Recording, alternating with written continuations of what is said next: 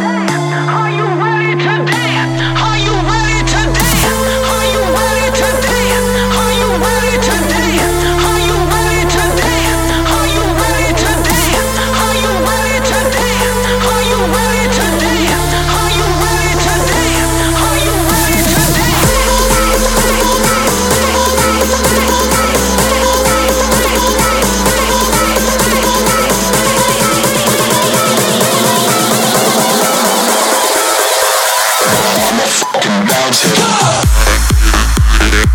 mountain.